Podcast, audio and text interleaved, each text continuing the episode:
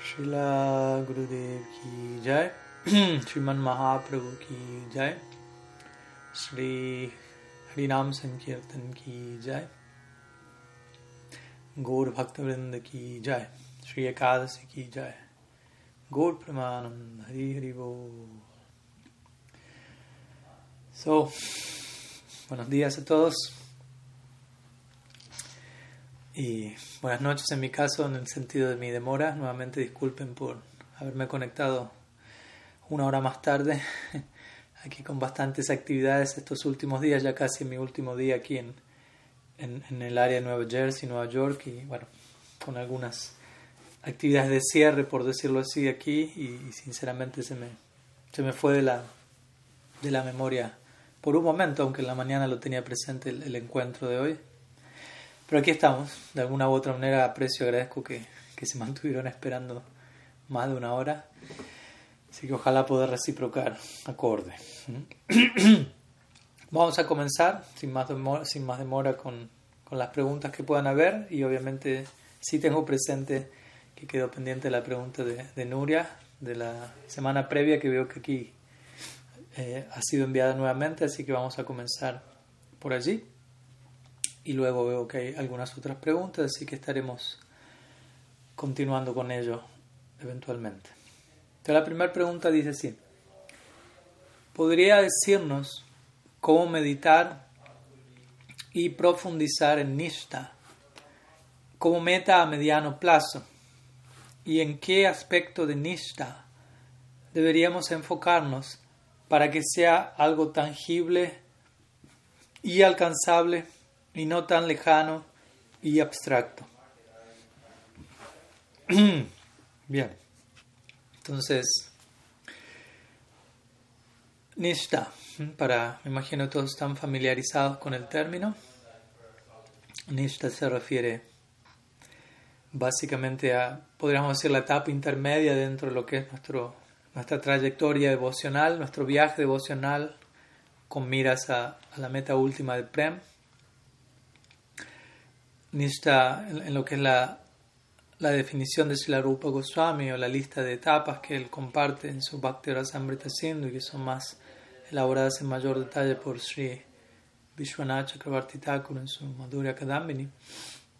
Tenemos Shraddha, Sadhu Sangha, Bhajana Kriya, Anartha Nivriti, Nishta, Ruchi, Asakti, Bhava y Prema. Son nueve etapas y de las nueve Nishta se encuentra exactamente en, el medio, la quinta etapa. Cuatro antes, cuatro después. En ese sentido me refiero a, a una etapa intermedia del proceso. Aunque uno, de acuerdo a la etapa en la que uno se encuentra, uno puede percibir Nishta como algo todavía un tanto lejano o u obviamente para, en el caso de Vaishnavas sumamente avanzados, Nishta en un sentido ha quedado atrás. O más bien ha, se, ha, se ha integrado y, ha quedado, y, se y se ha maximizado en la forma de las etapas que continúan luego de Nishta. Porque técnicamente hablando podríamos decir que cada una de las etapas son expresiones maximizadas de la etapa anterior. ¿no? Todo comienza con Shraddha o fe y luego tenemos, por ejemplo, Nishta o fe firme y naturalmente las etapas que siguen Rucha, Sakti, etc. son otras formas de hablar de fe en un sentido más y más sustancial, más profundo, más extático, etc. Entonces la palabra nishta se refiere a, se traduce generalmente como firmeza. Y obviamente, si nishta se refiere a firmeza, indirectamente eso nos habla que previo a nishta probablemente nos encontremos con lo opuesto a eso, con lo opuesto a, a una práctica eh, firme o estable. Fija, lo cual se conoce como Anishta Bhajana Kriya. muchas veces para entender qué es Nishta, obviamente tenemos que entender qué no es Nishta. Todo, todos estos detalles han sido sumamente elaborados por, nuevamente, Vishwanath en el Madhurya Kadambini. Yo recomendaría a Nuria y a todos los que estén interesados, ojalá todos, en andar en Nishta, que estudien esa obra. Hace unos años hicimos un un, un, estudio del Madhurya Kadambini de varias clases. También son invitados a poder intentar ahondar en esa dirección. Nishta de esta manera no es nuestra última, la meta última de la vida, como menciono. Nishta es la meta a mediano plazo. En otras palabras, para la mayoría, nuevamente, estamos hablando en términos mayoritarios, para, la, para ciertas minorías quizás ellos ya se encuentran más allá de Nishta, pero la mayoría de los sadhakas se encuentran transitando ocupados en Vajana Kriya con una fe inicial, Shraddha, y tratando de nutrir esa fe en Sadhu Sangha, ocupándose en Vajan y en el marco de esa ocupación, Anartha Nibriti, intentando limpiar su corazón de diferentes uh, anartas o falsos valores. Y en la medida que, el corazón se va purificando más y más, nos acercamos más y más a esta etapa de Nishta, en donde obviamente no es que estamos por completo libres de anartas, pero se ha, realizado una limpieza sustancial de buena parte de los anartas, lo cual permite una práctica estable, básicamente, sin, las interrupciones, sin los tropiezos, si se quiere, que suelen darse previo a Nishta. Como mencioné antes, Anista o Anishchita Vajana Kriya o Bhakti inestable, por decirlo así, o práctica inestable del Bhakti. El Bhakti no es inestable en sí mismo. Nosotros, en todo caso, somos inestables en relación al Bhakti se caracteriza por distintas etapas, Uchamayi, etc. No, no vamos a, a describirlas todas en detalle, pero falso sentido del entusiasmo, un entusiasmo quizás inicial, superficial, que luego se torna en desánimo al comprobar la, la dificultad de ciertas prácticas, el esfuerzo que se requiere para ello, uh, niyama akshama, incapacidad de mantener ciertos votos, vishaya sangara, luchar con con los deseos materiales, etcétera, etcétera, etcétera. Una cosa que siempre gusto aclarar es Nishta y las etapas previas a Nishta, cualquier etapa ligada al Bhakti, posee una gloria especial y no debemos sentirnos tristes o desanimados o, avergonzados de, estar concientizándonos de ciertos elementos que, ¿cómo decirlo? Que aún están allí o que están saliendo en nuestro corazón y, nos damos cuenta que, que, estuvieron allí mucho tiempo. Más bien debemos sentirnos afortunados de que Bhakti, con toda la potencia que posee, nos está ayudando a volvernos conscientes de ello y a trascenderlo. Y Vyanartan y la limpieza del corazón, el tornar nuestra práctica de lo inestable a lo estable, es un proceso glorioso.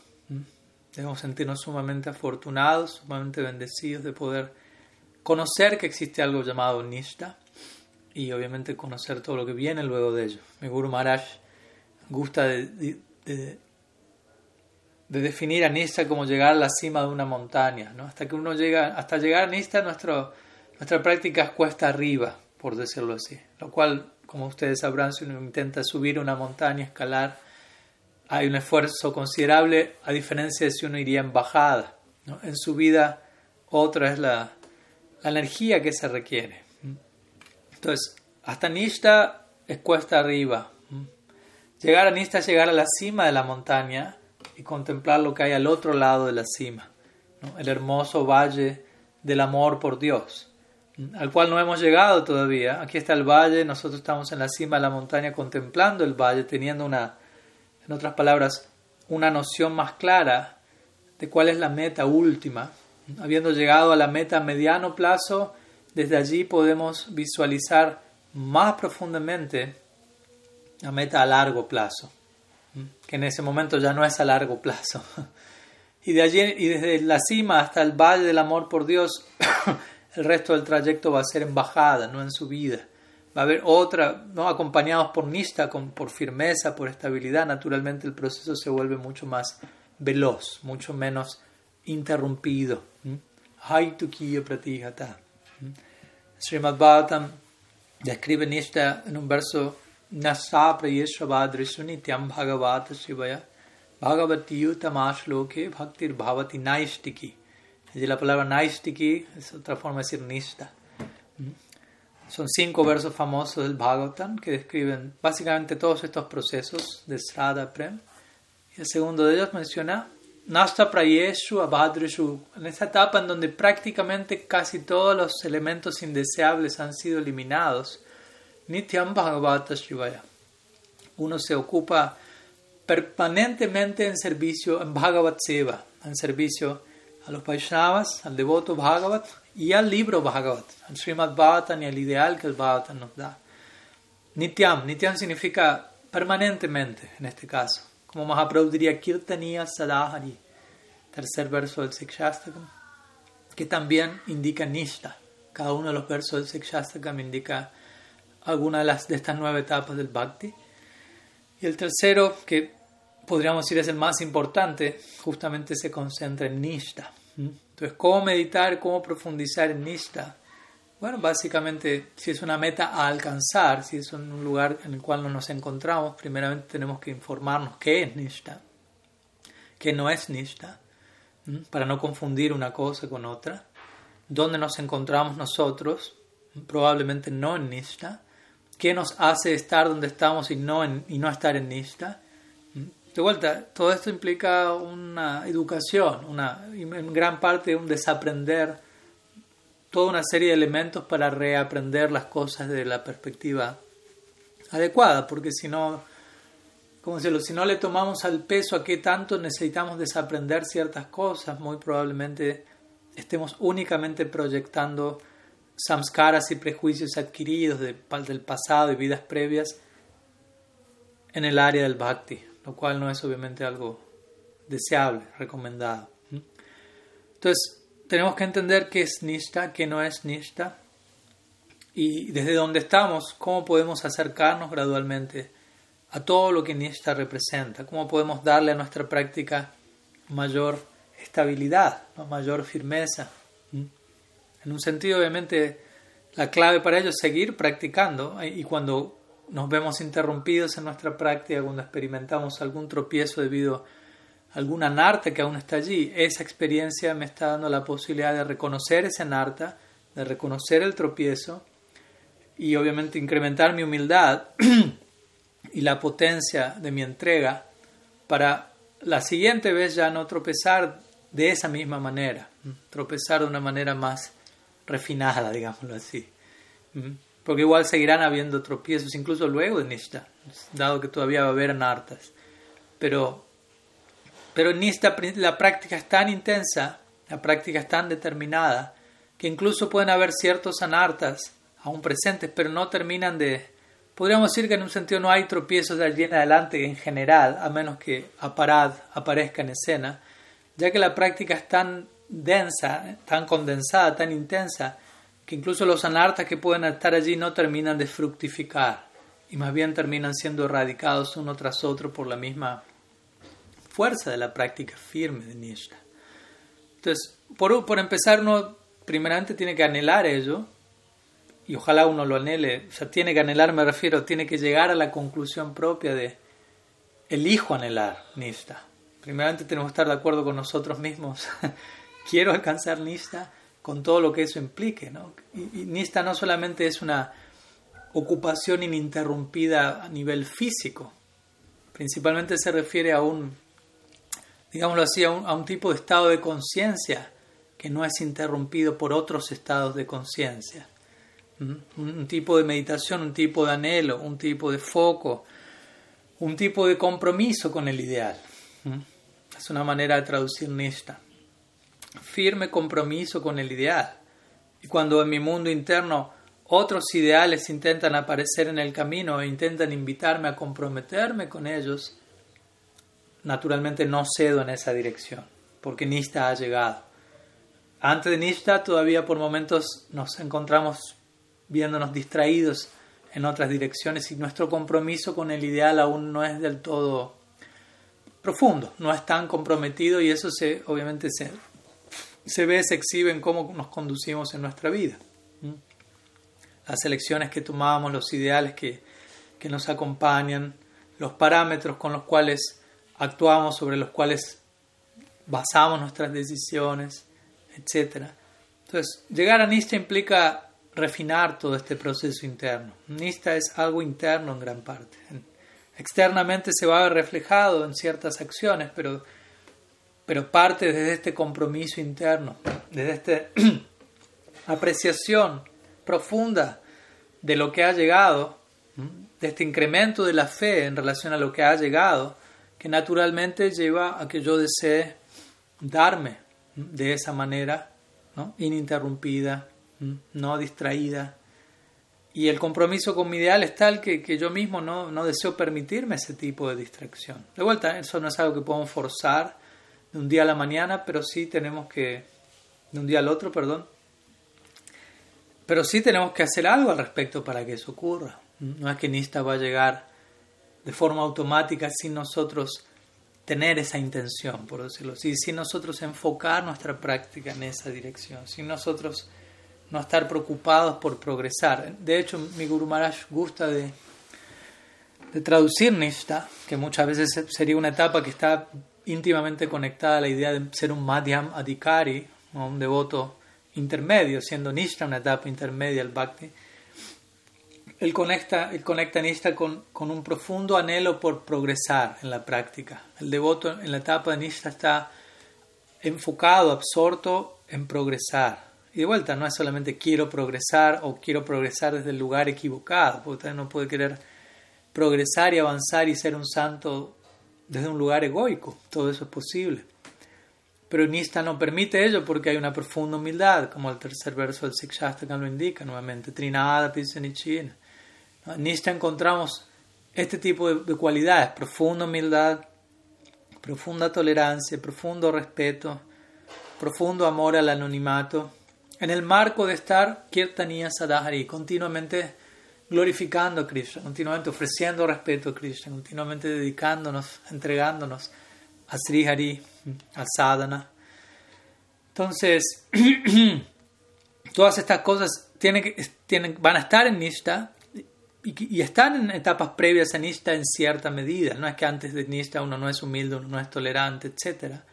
Pero todo esto en Nishta se ve consolidado, se ve ¿no? Establecido de una manera, desde un lugar muy contundente. ¿Mm? Entonces, como la pregunta te menciona, ¿en qué deberíamos enfocarnos para que Nishta sea algo tangible y alcanzable, no lejano y abstracto? Como decimos, por un lado un compromiso con el ideal, uno en la etapa en donde está idealmente si uno lo desea, de vuelta aquí no estamos forzando nada, la gracia de la conciencia de Krishna es que es un proceso voluntario, el encanto del amor es que nosotros escogemos amar, elegimos eh, volcar nuestro libre albedrío al servicio de alguien, si, si eso fuese bajo presión, automáticamente pierde todo encanto. Entonces, si elegimos querer avanzar en esa dirección, etcétera, ¿En qué enfocarnos? Bueno, por un lado, como mencionaba, ¿no? para que sea tangible y alcanzable, no lejano y abstracto, Nista implica un compromiso con el ideal. ¿Qué ideal tengo en mi vida? ¿Qué, ¿Qué noción del ideal tengo? Porque tengo un ideal, sin duda, tenemos un ideal que llegó a nuestra vida, pero ¿qué tan claramente estamos percibiendo el ideal? ¿Hasta qué punto nos hemos familiarizado con el ideal? ¿Qué tanto necesitamos seguir ampliando nuestra apreciación del ideal. Y, para eso obviamente nos vamos a mantener cerca de aquellos sadhus que nos van a entregar siempre este bigger picture, como se dice en inglés, ¿no? esta perspectiva más amplia de la realidad. Y eso implica salirnos de la zona de confort. Zona de confort implica tender hacia una perspectiva más eh, contraída, reducida de la realidad, que no desafía, que no exige sanamente. El sadhu nos va amorosamente a mostrar que las cosas son más profundas, más amplias de lo que creemos y desde ahí nos va a estar invitando a, a integrar y armonizar en, una mayor medida. Entonces mantenernos cerca de los sadhus, comprometernos en servicio a ellos, aceptar ciertos compromisos, ya sea que uno pueda, de vuelta, que sean sostenibles en nuestra día a día, también que generen una sana exigencia en términos del canto de Srinam o de ciertos eh, eh, ciertos aspectos de nuestro sadhana en el día a día que idealmente elegimos mantener como parte de, así como elegimos dormir una cantidad de horas, bañarnos, comer una cantidad de veces, etc., también elegimos comprometernos durante cierto tiempo en nuestro día a abocarnos en sadhana y ahondar en nuestro compromiso con el ideal. Entonces, cada cual tiene que establecer ello de manera sostenible en su día a día, es un comienzo, y obviamente con miras a poder incrementar eso en el tiempo. Sea en términos de cuantitativos, pero sobre todo cualitativos. Y la cercanía con el sadhu va, va a garantizar eso. y por otro lado, este tercer verso del Sikshastakam es, es siempre algo muy, al menos en lo personal lo considero como un, como un, como un norte, por decirlo así, una brújula devocional muy importante, porque de alguna manera siempre nos muestra dónde estamos parados, en otras palabras. ¿no? En donde quiera que nos sintamos afligidos, desanimados o, con alguna emoción disturbadora, digámoslo así, trate de meditar en este tercer verso y en qué podemos, qué podemos nosotros hacer para aumentar nuestra, nuestra aplicación de este tercer verso. Y les aseguro que, que siempre va a funcionar esta meditación. Cuando nos sentimos negativamente influenciados de una forma u otra, trate de pensar en este verso y pensar en qué, qué, puedo hacer ahora, hoy, ahora, para incrementar mi humildad, para incrementar mi tolerancia, para incrementar mi respeto hacia otros, para incrementar mi no demanda de respeto de parte de otros. Y siempre, si somos honestos, obviamente la honestidad, la sinceridad es crucial aquí, vamos a encontrar podemos, podemos hacer algo más para acercarnos a este tercer verso del con más. Y en la medida que, hacemos ese algo más y que nos acercamos a ese tercer verso, vamos a estar cada vez más y más cerca de Nishta, básicamente. pues gradualmente, obviamente, sea el acercamiento. No es que ayer era total inestabilidad y mañana llegué a Nishta. Gradualmente todo ello se va dando. Entonces, por un lado eso, yo creo que una práctica estable todos los días, dedicar un tiempo y habernos comprometido con los sadhus a cumplir con ciertas cosas que nosotros deseamos hacer, eso va generando un hábito que obviamente en el camino tenemos que cuidarnos que eso no se vuelva algo mecanizado, en donde estamos más, allá, más bien queriendo cumplir con una cifra. Todos esos son peligros que pueden haber en el camino y se requiere introspección para continuar dando nuestra esencia a la hora de volcarnos en sadhana. Y, de vuelta, acompañados de este tercer verso que pone en contexto cómo deberíamos ocuparnos en nuestro vayan. De vuelta, ese verso habla en Ista, no llegamos ahí, pero desde donde estamos ahora, ¿qué podemos hacer para acercarnos lo más posible a ese ideal presentado por Mahaprabhu allí? Yo creo que de alguna manera todo eso es algo que va a ser sumamente favorable para acercarnos más y más a esta etapa conocida como Nishta. ¿Mm? Así que algunas ideas, espero que, que sean de ayuda. ¿Mm? Aquí se han enviado algunas otras preguntas. Eh, voy a continuar con una que me han enviado desde Brinda Bhumi, desde Brasil, ¿Mm? los devotos que se encuentran allí con Bhaktivedanta Puri Maharaj. Y, vamos a pasar con otras también que están siendo enviadas en este momento en el chat. Ellos enviaron varias preguntas, así que vamos a ir con alguna de ellas más.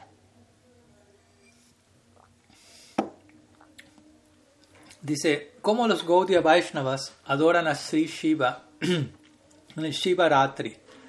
¿Vishnu Tattva o Shakti Tattva? Shiva en un sentido no es Vishnu Tattva ni Shakti Tattva, en un sentido Shiva es Shiva Tattva. Así como cuando le preguntaron si le hacían Maharaj, el guru es Vishnu Tattva o Jiva Tattva. Tatasta Shakti le dijo, no, el guru es Guru Tattva. Entonces, Shiva Tattva, no Jiva, pero Shiva, Mahadev, Shiva Tattva es uno de los tatuos más complejos, así como lo es Guru Tattva. Obviamente la pregunta aquí habla de Shiva en Shiva Ratri, pero para nosotros la idea se extiende más allá del Shivaratri, que es una celebración que se dio recientemente, hace poco, relativamente hace poco. Porque uno adora Shiva no solo en Shivaratri, sino como Vaishnavas tenemos un abordaje en particular. Eh, voy a decir algunas palabras, no me voy a extender en sumo detalle, pero para mayor detalle yo les recomendaría a quien desee abordar más este tema y, a quienes hicieron la pregunta, los devotos de Brenda Bhumi, que estudien el Bhakti Sandarbha de Sri Jiva Goswami, el Anucheda número 106. 106. Al menos la edición que yo tengo es el 106. Yo sé que ustedes tienen allí la edición de Banu Swami, si no me falla la memoria, cuando lo fui a visitar, lo vi allí. Eh, me avisan si, si, estamos hablando del mismo Anucheda y si no, veremos cuál es el Anucheda correspondiente. Entonces, la adoración de Shiva obviamente puede ser abordada en distintos lugares y distintas personas lo hacen desde distintos lugares.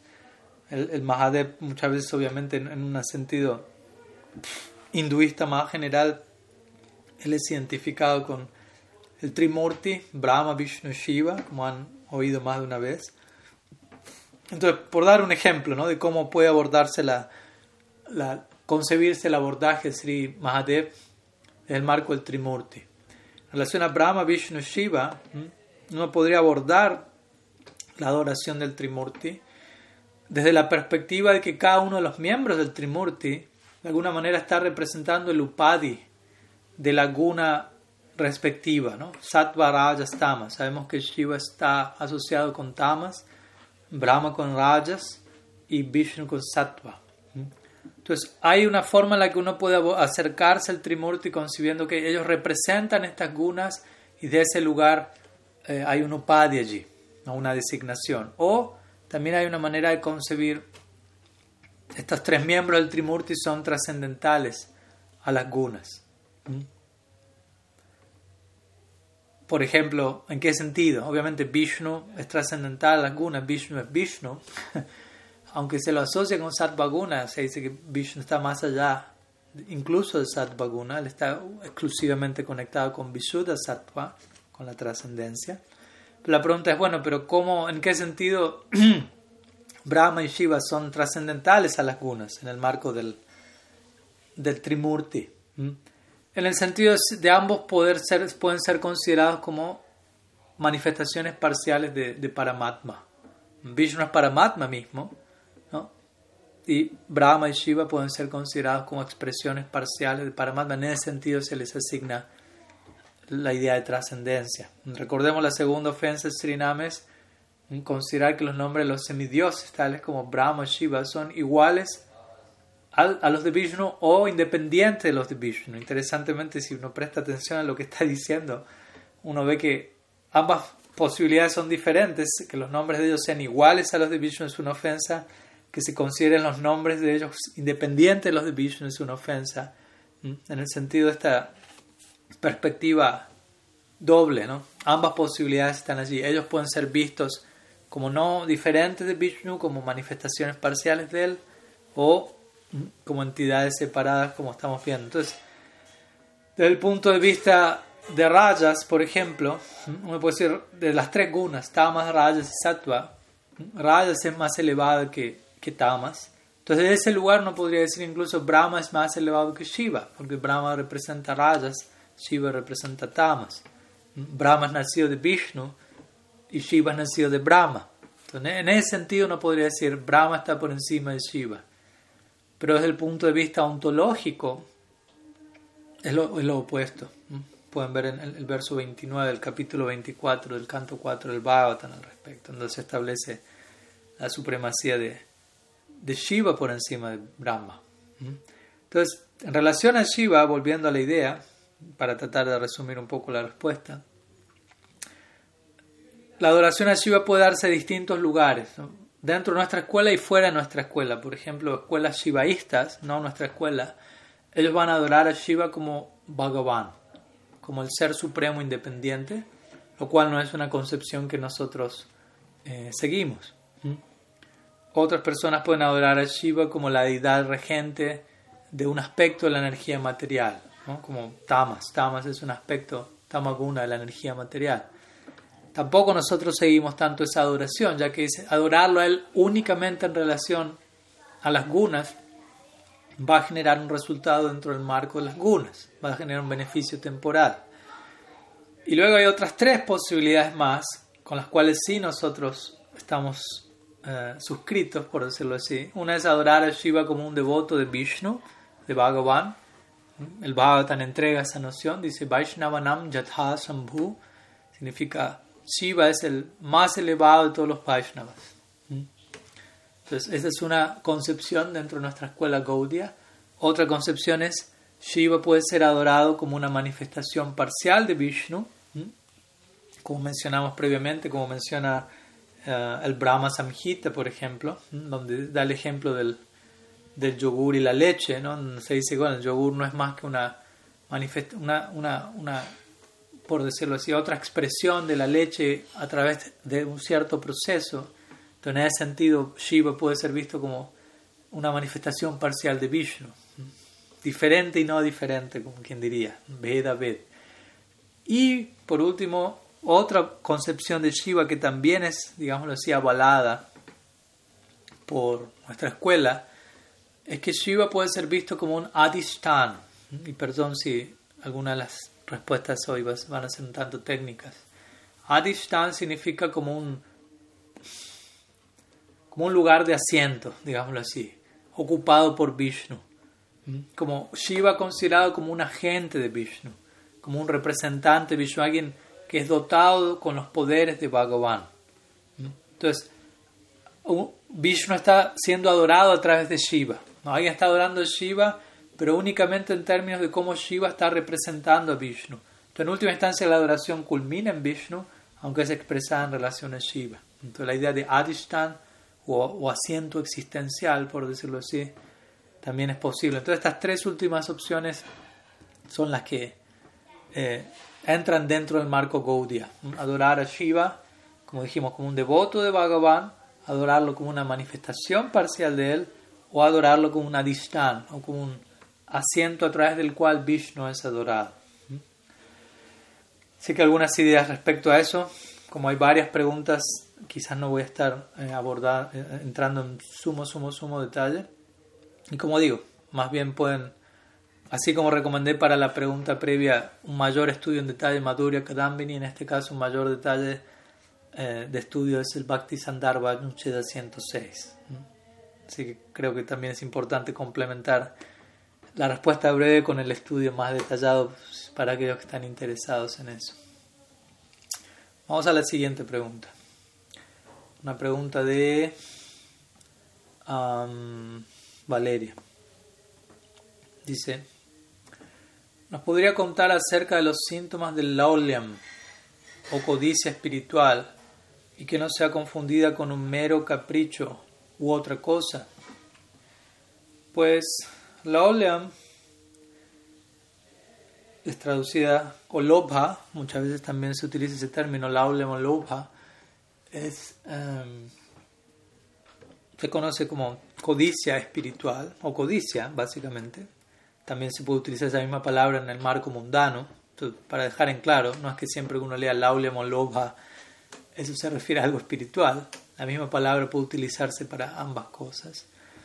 Em, y esta codicia espiritual es lo que caracteriza o lo que entrega adhikar o elegibilidad para transitar el sendero de Raganuga Bhakti, el cual es el proceso a través del cual podemos alcanzar la meta última de Braja Bhakti, lo cual es obviamente el regalo de nuestra Gaudiya Sampradaya. Nuestra escuela de pensamiento tiene como meta última Brindavan y el amor de Brindavan y en su expresión única también de Navadvip en esta doble manifestación de Bhagavan, Swayam Bhagavan Sri Krishna, Swayam Bhagavan Sri Gaur Sundar, Gaur Krishna. Entonces, el método para alcanzar Brindavan es Raga Nuga Bhakti, Raga Bhakti, Raga Marga. Mahaprabhu vino a establecer esto, a dar esto al mundo. Raga Marga Bhakti Loki, Korite Pracharan. Chilarupa Goswami describe esto en detalle en el Bhakti Rasamrita Sindhu. En este caso vamos a dirigir al lector, a quien desea ahondar más al Bhakti Rasamrita Sindhu, en donde él primeramente define que es Uttam Bhakti, luego habla de cómo Uttam Bhakti posee tres etapas, sadhana bhakti, bhava bhakti, prem bhakti, y luego menciona que estas tres etapas de Uttam Bhakti pueden expresarse en el marco de Vaidhi Bhakti de Raganuga Bhakti. Y luego él comienza a describir cada una de ellas en detalle. Entonces, el adhikar o, la, elegibilidad que nos va a calificar para ocuparnos en Raganuga Bhakti justamente es la olem. O una codicia o un por querer seguir los pasos de uno de los habitantes de Vrindavan, de uno de los roles modelos a seguir, Rupa Manjari, Suval, Yashoda, etc., ¿no? estas ragátmicas o estos eternos asociados de Krishna en Vrindavan que personifican un tipo de amor por Krishna, eventualmente un devoto va a sentir una afinidad de servir a Krishna siguiendo los pasos, siguiendo el humor de uno de estos asociados. Y obviamente para uno seguir esos pasos, para uno anhelar participar eternamente en servicio ahí, no solamente es, ah, me gusta, voy para allá, o, no, sino codicia, laulia, anhelo fervientemente llegar allí. Se imaginarán que esto no se da de la noche a la mañana y por ello nuestros acharyas en general recomiendan en un inicio seguir ciertas reglas y regulaciones y ocuparnos en sadhana, eh, teniendo presente estas, estos distintos dictámenes para ir purificando nuestra conciencia mientras incorporamos más y más bhakti samskaras, de manera que ese anhelo se vuelva cada vez más intenso. Obviamente desde el día uno somos informados de, del ideal de Brindavan, de cómo nuestra sampradaya desemboca allí, y hay cierta inspiración en esa dirección, siento, si podemos decir cierta versión diminuta de codicia en esa dirección. Pero cuando hablamos de laulia o loba, en, el pleno sentido de la palabra, eso va a surgir en la medida que nos liberemos de todo otro tipo de codicia. En una ocasión se le preguntó a Bhaktisiddhanta Sarasvati Thakur um, qué es lauliam en, este caso. Y él dijo, lauliam por Krishna o lauliam por seguir el humor de los habitantes de Vrindavan va a venir cuando estemos libres de todo lauliam, de todo loba, por, por cualquier otra cosa que no sea Krishna. En otras palabras, cuando en la medida que nos liberemos de codicia mundana, podemos estar hablando de codicia espiritual de manera seria, realista. Sila Vishwanath Chakravarti Thakur también describe todo esto en el Raga Chandrika y también hicimos un estudio detallado de eso un tiempo atrás, como otro material al respecto. Entonces, la Auliam es lo que nos va a cualificar para alcanzar ese tipo de amor. De hecho, hay un famoso verso compuesto por Shilarupa Goswami en su Padyavali, que es citado por Das Kaviraj en su Chaitanya Charitamrita. Y este verso, interesantemente, es el verso que inspiró a Srila Prabhupada a bautizar o a llamar a su sociedad, Sociedad Internacional para la Conciencia de Krishna. ¿Mm? ¿Qué, con, qué, ¿Con qué idea él bautizó a su misión desde allí? Siguiendo los parámetros de este verso. Krishna Bhakti Rasa Bhavitamati Kriyatam Yadikutopi Labhyate Tatra Laulyam Apye Kalam Molyam Janma Kotis Sukritayar Nalabhyate. Básicamente el verso dice Krishna Bhakti Rasa Bhavitamati. ¿Mm? Krishna Bhakti Rasa, el logro del Bhakti Rasa, implica que nuestra inteligencia, nuestro mundo interno está completamente absorto, saturado ¿eh? en esta dirección de servir a Krishna. Kriyatam Yadikutopi Labhyate. Donde quiera que uno encuentre eso, donde quiera que uno encuentre un sadhu, una personalidad que personifique este Krishna Bhakti Rasa, uno debe tomarlo sin, sin mayores consideraciones. sin consideración, pero pertenece a esta misión, es hombre, mujer, blanco, negro, etc. Donde quiera que eso se exprese, captúralo. Tatra lauliam api molyam. Y el precio a pagar para uno poder obtener eso, tatra lauliam api molyam. Únicamente ekalam es lauliam. Un profundo anhelo, una profunda codicia por ello Janma Koti Sukritar Nalabyate. ¿No? Uno puede estar ocupado en actividades piadosas, millones de vidas, pero ni siquiera eso es suficiente pago para obtener eso. Pero un profundo anhelo por obtener eso, eso es básicamente lo que garantiza el logro en última instancia. Entonces, Obviamente esto, como decimos, no es un chiste, no es algo barato y una manera en la que podemos eh, darnos cuenta si esto es un mero capricho, si es algo genuino, real, si es sentimentalismo o si es realmente el resultado de la gracia es este, este criterio que Sila Bhaktisiddhanta Sarasvati nos da. ¿no? ¿En qué medida el, el, seguir esta codicia que, que, siento que tengo, que uno puede sentir ahí, algo, algo del aula más llegado a mi vida, ¿En qué medida ese laulia me está liberando del otro laulia? ¿En qué medida mi codicia espiritual me está haciendo trascender la codicia material? ¿no? Y codicia material puede ir en tantas direcciones, no, no solamente es codiciar. disfrute de los sentidos burdo, ¿no? es poder codiciar posición, fama, renombre, dinero, tantas cosas, ¿no? tantos elementos de lo más burdo a lo más sutil. Entonces uno tiene que hacer un, firme análisis interno introspectivo. ¿En qué medida un laulia me está llevando a trascender el otro? ¿Mm? Y, en esa medida yo puedo darme cuenta si esto es algo genuino ¿Mm? o no. Entonces, algunas ideas sobre esta idea de, del laulia, brevemente, como digo, ya que, como digo, ya me, me conecté más tarde a la cuenta y hay varias preguntas. Y como digo, también me, interesa complementar las respuestas con, con lecturas o estudios complementarios que, cada cual pueda ahondar en más detalles para con más tiempo al respecto. Bien, sigamos. a una siguiente pregunta de Braja Hari. Dice así. Antes que ello, él hace un comentario sobre algo que, sobre la segunda respuesta, dice, sobre Shiva como manifestación parcial de Vishnu, la segunda ofensa al santo nombre se llega a traducir también como aquellos quienes ven alguna distinción entre cualquiera de los nombres y cualidades de Shiva y los de Vishnu son también ofensores del nombre.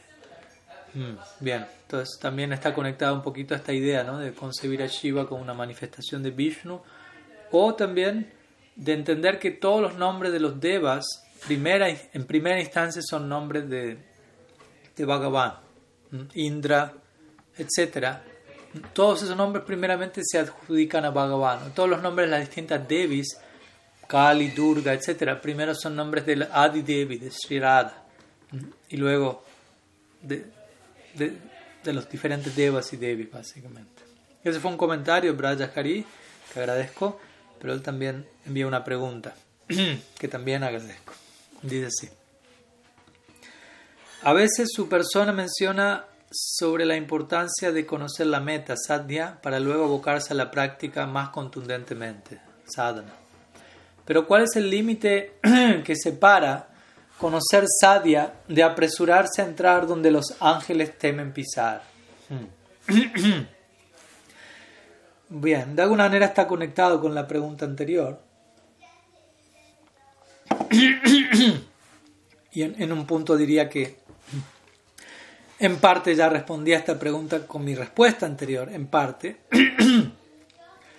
¿no? de, poder como mm, filtrar nuestra, nuestra codicia y ver qué, qué, tanta realmente codicia tenemos, qué tanto anhelo tenemos por entrar en ese mundo, por servir en ese mundo, porque entrar en ese mundo es únicamente entrar para servir. y obviamente de alguna manera la primera respuesta a la pregunta de Nuria sobre Nishta también responde a las siguientes preguntas que vinieron luego, porque si yo considero tengo una profunda atracción, etcétera, pero el tercer verso del Sikshastakam no es algo muy importante para mí, no, no es algo que yo exhibo en mi ejemplo diario, entonces probablemente me estoy engañando a mí mismo. Desde ahí también, perdón, desde ahí tenemos la instrucción de de Mahaprabhu Raghunath Goswami, como ustedes bien saben, Sri Raghunath Goswami es nuestro Prayojan Tattva Acharya, o la persona que personifica eh, la meta a alcanzar, debido a que tan abocado él se encuentra a, describir las glorias, en este caso de Sri Radha y el concepto de Radha Dasyam, que es el alcance último de nuestra Sampradaya, no, no, no la meta única, pero sí el alcance último de lo que Mahaprabhu viene a entregar. Y Raghunath Goswami solicita a Mahaprabhu una instrucción personal, una instrucción personal.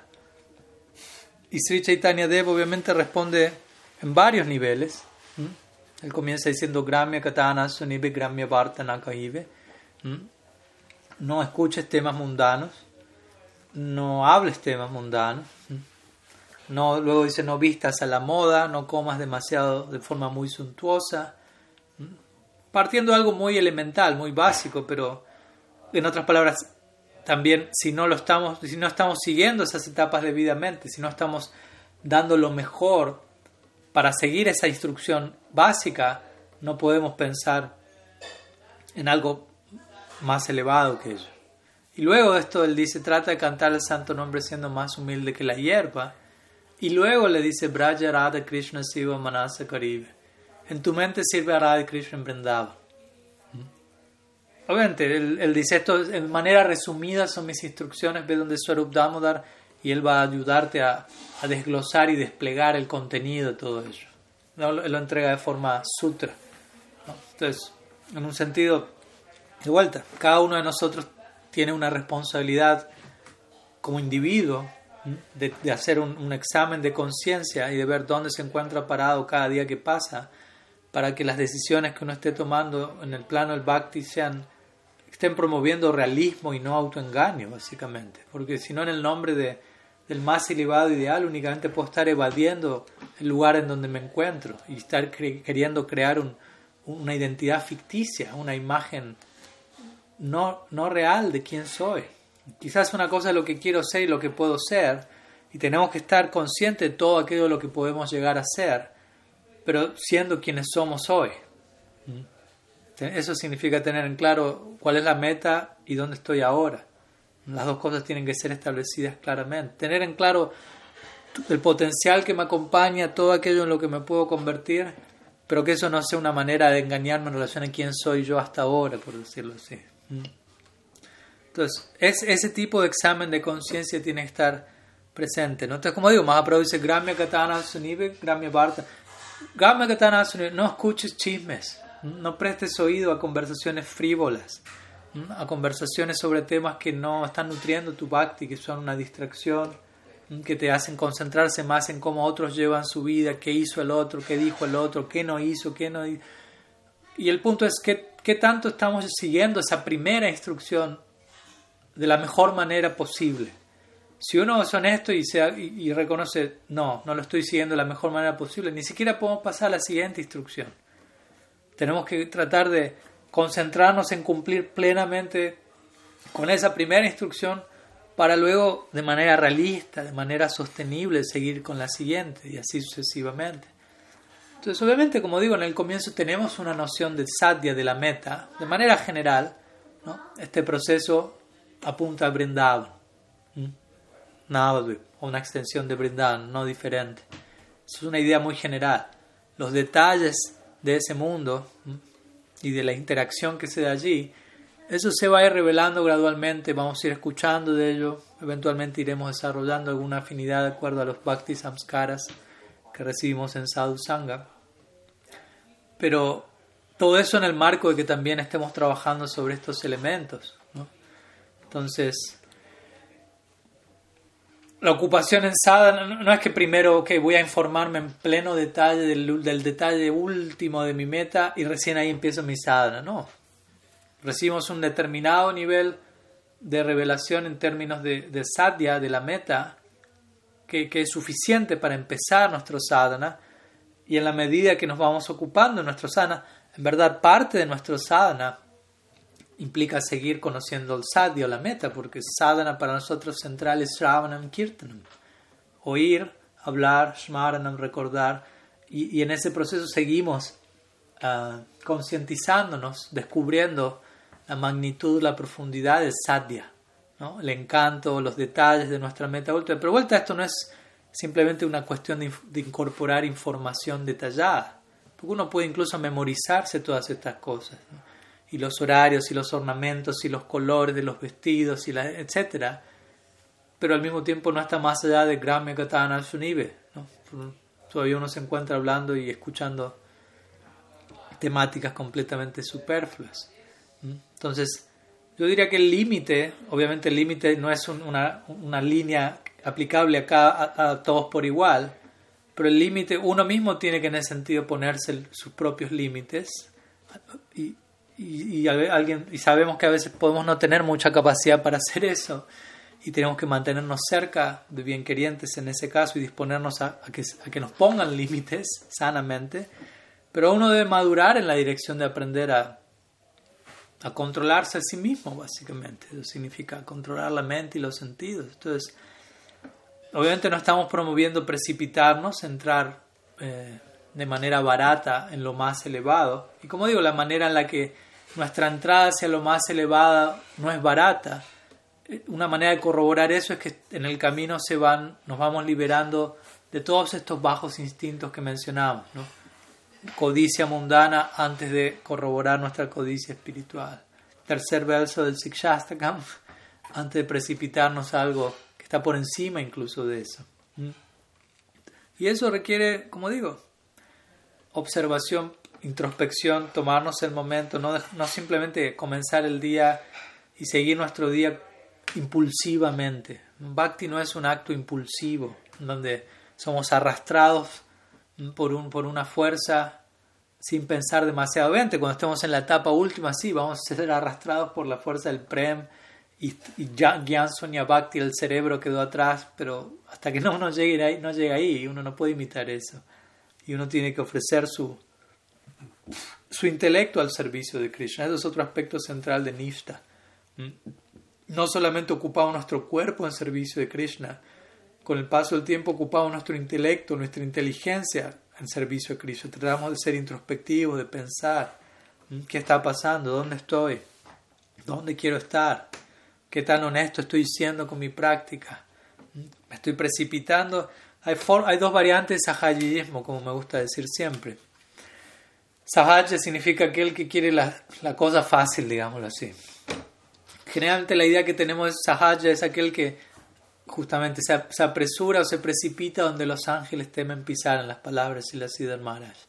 Trata de escuchar o de, o, de vincularse con, con, descripciones detalladas de una realidad superior cuando todavía uno no está haciendo todo lo que podría hacer para liberarse de elementos de una realidad inferior.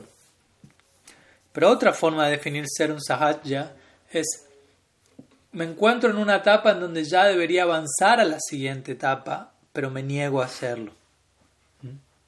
Una negación de maximizar mi condición presente, por decirlo así, donde intento forzar una, una, zona de confort que ya, ya no es necesaria, que ya, que ya no es válida, por decirlo así. Ya necesitamos pasar a la siguiente etapa, pero me niego a madurar, me niego a cambiar, me niego a aceptar eso. Es otra forma de, hablar de sahaja, de un tipo de facilismo en la otra dirección, digámoslo así. Entonces, yo, yo, diría eso, ¿no? ¿Cuál es el límite que separa una cosa de otra? Conocer el sadhya y no precipitarme. Observarse a sí mismo y cómo estoy conduciéndome en mi vida, ¿no? O sea, estoy vinculándome, por ejemplo, con temas elevados relacionados a mi meta última, pero ¿de qué manera eso se refleja en mi vida cotidiana, en mi relación con otros, en mi actitud de servicio, en mi mundo interno? mis pensamientos y emociones, qué tanto logro alinear mi vida actual con ese ideal de la meta última o, simplemente esa ideal de la meta última es un tipo de información que me entretiene por momento, que incluso me hace pensar soy más elevado que otros porque conozco esto, pero luego no se transmite, no se refleja, no se extiende, no tengo la capacidad de incorporar eso de tal manera que mi vida actual, mi sadhana, mi proyecto de sadhaka refleja eso. O sea, si eso es posible, es perfecto, ¿no? Y debemos gradualmente tratar de incorporar esos elementos a nuestro sadhana, a nuestra proyección, a nuestro mundo interno, de forma que nos acerque más y más al sadhya, que nuestro sadhana se vea más y más enfocado con esa meta en, mente. Pero de vuelta, tenemos que observarnos y ver qué tan capaces, qué tanto nuestro adicar actual nos permite esa integración y no que esté generando un tipo de disfuncionalidad incluso desequilibrio psicológico en el nombre de, del ideal más elevado. Entonces, algunas ideas al respecto de, este tema, pero que sumen. Bien, por a, ver, hasta aquí creo que están las preguntas que han enviado aquí. Voy a concluir con una pregunta más de las que me han enviado los devotos en Brasil. Ya como dije, son varias. No voy a mencionarlas todas, pero vamos a leer una más y brevemente responder a ello y con eso estamos concluyendo nuestra charla de hoy. Dice así. ¿Podría explicar mejor este verso del Bhagavatam 2.4.47 que dice que Maya está avergonzada de Krishna, básicamente? Ahora, bien, el verso en realidad no es 2.4.47, aclaro por las dudas porque ellos me mandaron ese verso y el verso es 2, 5, 13. Y básicamente lo que el verso dice es que la energía ilusoria, Maya Shakti, no puede, como no puede tomar precedencia, no puede predominar en relación a, Bhagavan, siendo que ella se encuentra avergonzada de su posición, pero aquellos que están influenciados o, más bien hechizados por ella siempre están hablando tonterías, estando absortos en ideas de yo y mío. Mama aham, aham mameti. Es un verso conocido del Bhagavatam, interesante, que por un lado establece la posición de Maya Shakti, obviamente también por otro lado establece la posición de Bhagavan, Shakti Mam, en relación a Maya Shakti, y por otro lado establece la posición de la Jiva bajo la influencia de Maya Shakti. Entonces define de manera general a Shakti Mam y a, dos de sus Shaktis. E indirectamente habla del Swarup Shakti, ya que habla de cómo Bhagavan no es tocado por Maya Shakti, y esto es debido a que él únicamente entra en contacto con Swarup Shakti. Entonces aquí el verso dice, como mencionamos, Vilaja Manaya Yasya. Vilaja Manaya significa alguien que está avergonzado. Yasya. Entonces Maya Shakti se encuentra avergonzada. La pregunta va por ese lado, pero digo, digo un par de cosas antes. Y algunas cosas están ligadas a lo que hablamos previamente. No, luego dice Vimojita Vikatante. Aquellos que están Vimojita, que están hechizados por Maya Shakti, Vikatante la característica de su hechizo por Maya Shakti siempre están hablando tonterías. Y recordemos que le dijo Mahaprabhu Raghunath Goswami, Gramya Katana Senive, Gramya Vartana Kaive. No te vincules con ese tipo de diálogo, ni lo escuches, mucho menos lo hables. ¿Y qué significa tonterías? Mamaham iti durdhya. ¿Mm? Mamaya, hammameti. Todo lo que están hablando es en términos de yo y mío. ¿no? Las conversaciones parten desde este el falso sentido de yo soy el centro, de ahamkara, yo soy el hacedor, yo soy el protagonista, el mundo gira alrededor mío. ¿no? Básicamente esa es la, el cimiento, la base para que lo que uno diga sea considerado prayalpa, gramya kata, conversación eh, innecesaria. Pero obviamente la pregunta principalmente se concentra en por qué se describe allí, aquí, que Maya Shakti está avergonzada en relación a, a su a Bhagavan, básicamente, a su fuente, a su sostén, a su amo. Y obviamente tenemos que tratar de entender un poco el lenguaje que, el Bhagavatam maneja, la simbología y la idea que se intenta dar aquí. Muchas veces el ejemplo que a veces da en relación a Bhagavan, siendo la fuente energética, y, y, y a Maya Shakti y a Swarup Shakti, y otras energías obviamente, pero principalmente estas dos aquí, se dice Bhagavan es como el rey, Maya Shakti es como una sirvienta dentro del, del, palacio y Swarup Shakti es como la reina, la esposa del rey. Entonces Swarup Shakti, la energía interna personal de Bhagavan se relaciona de manera íntima y cercana con el rey. Maya Shakti es la sirvienta en el palacio, quien, quien presta algún servicio pero en cierta distancia, ella no se acerca con el mismo nivel de intimidad que la reina puede hacerlo. En otras palabras, Maya Shakti no, no entra en contacto directo con Bhagavan. Si Bhagavan, si Dios entraría en contacto directo con Maya Shakti, eso sería un gran problema teológico, ontológico, porque Dios quedaría sujeto a la influencia de las gunas. Desde ahí varias veces mencionamos, Dios, Krishna, no tiene experiencia directa de nuestro sufrimiento, porque nuestro sufrimiento como almas condicionadas se debe a la influencia de Maya Shakti. Entonces, para Dios tener experiencia directa de eso, Él tiene que quedar influenciado por Maya Shakti. Y eso sería un problema. Entonces, Él no posee lo que llamamos a veces eh, empatía afectiva, que es cuando uno empatiza con la experiencia de alguien porque uno tuvo esa experiencia. Pero Dios posee empatía cognitiva, que significa, Él no vivió esa experiencia de miseria material ilusoria, pero Él es lo suficientemente inteligente, como se imaginarán, para entender qué significa eso. Y nos instruye, nos guía, nos ilumina al respecto, como vemos en el Bhagavad Gita, etc. Entonces, eso por un lado. Vishwanath Chakrabarti Thakur en, el comentario eh, a este verso en relación a la pregunta por qué Sri Maya se siente avergonzada, dice, sabiendo que ella engaña, ¿no? pues la función de Maya es engañar es su servicio, ¿no? es, ofrecer esa experiencia para aquellos que desean ser engañados. Y es necesario que exista esa opción, porque si no existe esa opción, no hay libre albedrío, básicamente. A veces las personas preguntan, pero ¿por qué o sea, nuestra idea de Maya Shakti, por, por empezar, no es de alguien que está en contra de Bhagavan. No, no es una noción como cristiana del demonio y Dios, ¿no? Alguien que está en contra de Dios, que está compitiendo con él. No hay nadie que pueda competir con Krishna. Él es el amo y todos los demás son sus sirvientes, como dice el Shastra. Maya Shakti incluida. Entonces Maya Shakti existe desde tiempos sin inicio para facilitar la experiencia del libre albedrío. Si no habría una segunda opción, si solamente la opción sería servir a Krishna, no hay opción, no hay elección. ¿Mm? Me, explico, si la única opción que hay es esta, no hay una segunda opción, ¿de qué vale lo que elijo? No estoy eligiendo, pues no tengo una segunda opción.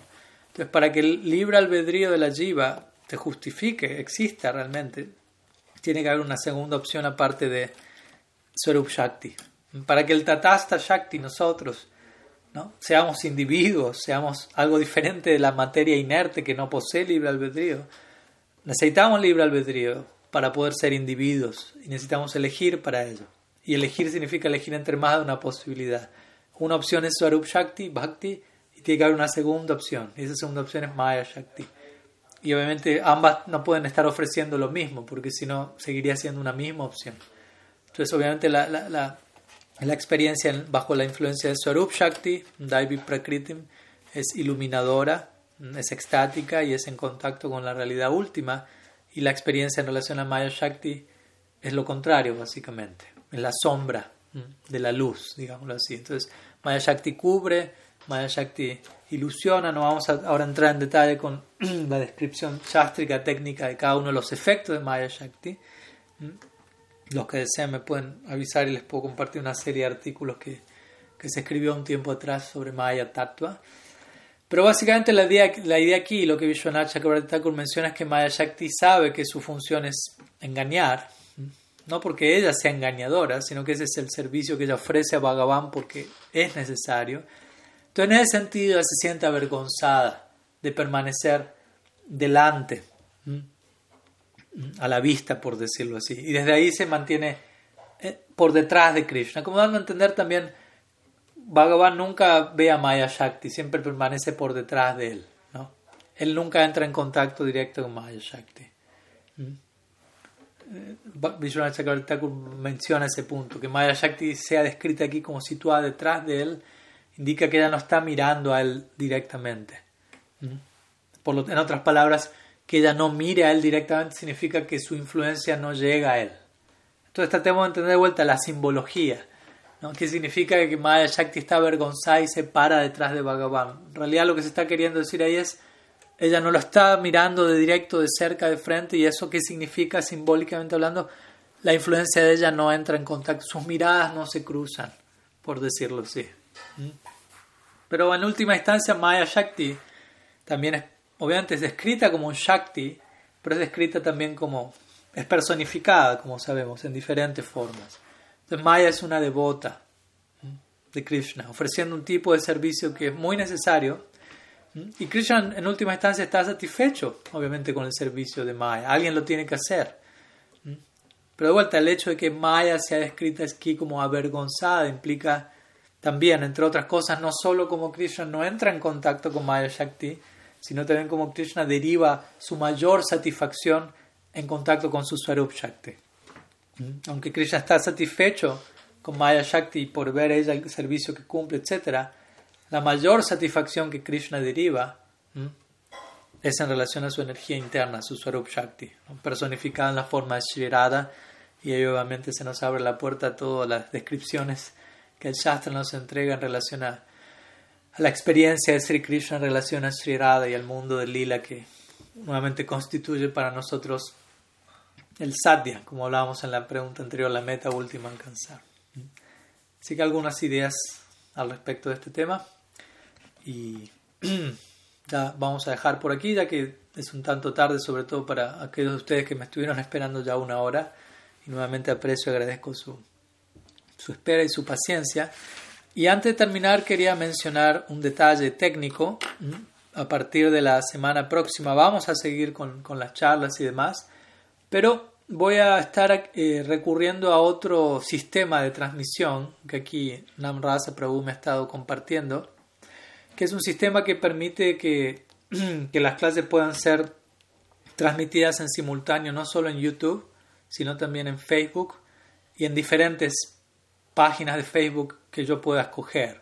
Entonces voy a hacer el, voy a probar, a experimentar un poquito con este sistema, lo cual haría que no voy a estar conectado en Zoom, pero ustedes pueden conectarse vía YouTube o vía eh, Facebook y desde allí pueden presentar sus preguntas también por escrito, ya sea por el chat de Facebook, por el chat de YouTube. Yo lo voy a recibir desde la plataforma que voy a estar eh, transmitiendo y vamos a ver cómo funciona el sistema, pero básicamente es lo mismo, no hay mucha diferencia. Eh, simplemente que, que, da la opción de poder transmitir a, varios lugares en simultáneo. De todas maneras voy a grabar un, un video de aviso en, mis redes sociales para, para, aquellos que hoy no están conectados aquí, que sepan que, que de aquí en adelante vamos a estar haciendo las transmisiones directamente conectándose ustedes a mi canal de YouTube o a mi página de Facebook y desde allí pueden enviar las, las preguntas que puedan tener y ahí seguimos compartiendo desde ese lado. Vamos a ver cómo funciona el sistema y si no, Zoom sigue siendo una opción desde ya. Pero quería avisarles eso. A partir del próximo martes vamos a estar, digamos así, estrenando ese sistema y veremos cómo funciona.